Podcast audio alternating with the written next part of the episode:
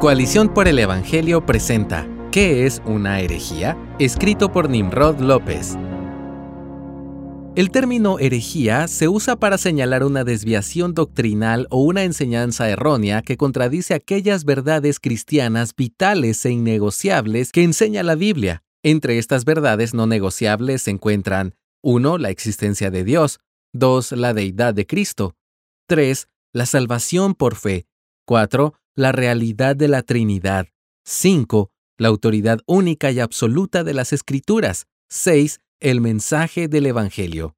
Desde Génesis, el enemigo siempre ha tratado de que el ser humano ignore o renuncie a estas verdades y busque sus propios conceptos para vivir de acuerdo con ellos, alejados de Dios. La realidad de la incursión de herejías en la Iglesia de Cristo fue prevista por el apóstol Pedro, quien advirtió lo siguiente en su segunda carta en el capítulo 2, verso 1.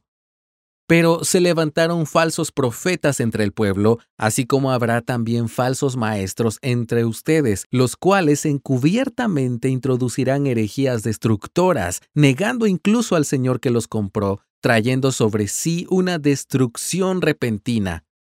Pasajes como este nos llaman a tener un cuidado especial por las doctrinas que enseñamos y respaldamos en nuestras congregaciones.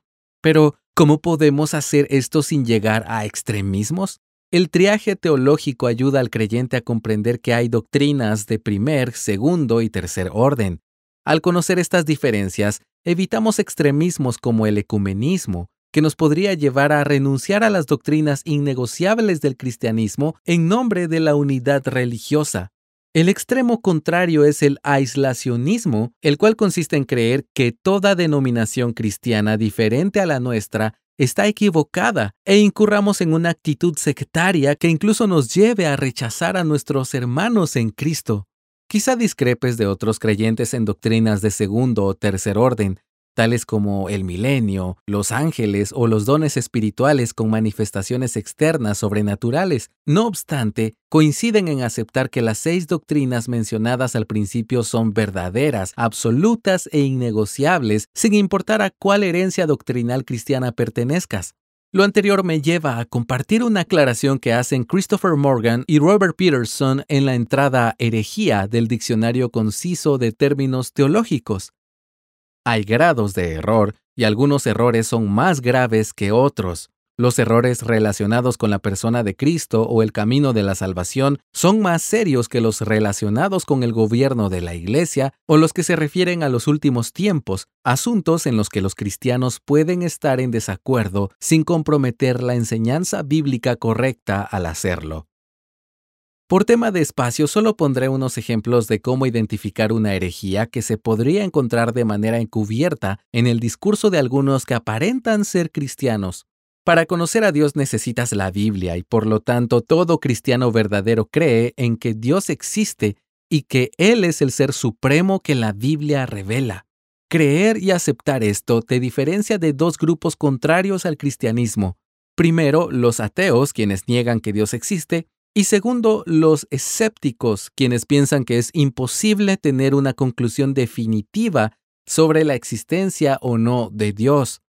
De manera que para estos grupos la Biblia no tiene autoridad alguna porque no creen ni aceptan el mensaje que contiene. Si alguien que se hace llamar cristiano niega o duda de la existencia de Dios o de la autoridad de la palabra, podemos estar seguros de que una herejía tomó lugar en la mente de esa persona.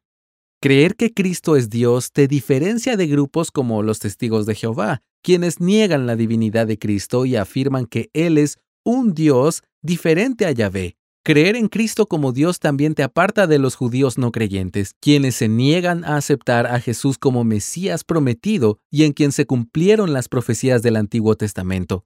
Aunque los musulmanes tienen un aparente mejor concepto de Jesucristo, lo reducen a un profeta o mensajero de Dios, así como para ellos lo fueron Noé, Moisés y Abraham. Si en la congregación alguien creyera que Jesús no es Dios o que no tiene poder para salvar o es diferente a Dios, esa persona estaría aceptando una herejía. Al creer en la salvación por la fe sola en Cristo, te apartas de grupos como la Iglesia Católica Romana, los adventistas o alguna secta que cree que es necesario agregar obras a la salvación. Tal postura es considerada una herejía. Recordemos que cada persona recibirá de Dios lo que le corresponde. Eso incluye el castigo para quienes están en la iglesia de manera encubierta y que introducen doctrinas erradas o herejías. Lee Hebreos 9:27, Primera de Timoteo 4:1 y Mateo 7 del 22 al 23.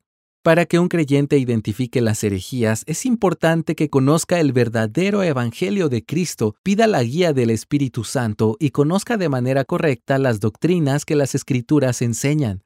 Las doctrinas fundamentales de la Biblia ya están establecidas y la historia nos indica cuáles son las herejías. Solo escudriñando y conociendo la verdad de las Escrituras podremos identificar las doctrinas que contienen errores sutiles pero que tienen el potencial de dañar a la Iglesia. Ante la realidad de la amenaza doctrinal, el Señor da una orden a los líderes que enseñan la palabra en 2 de Timoteo 2.15.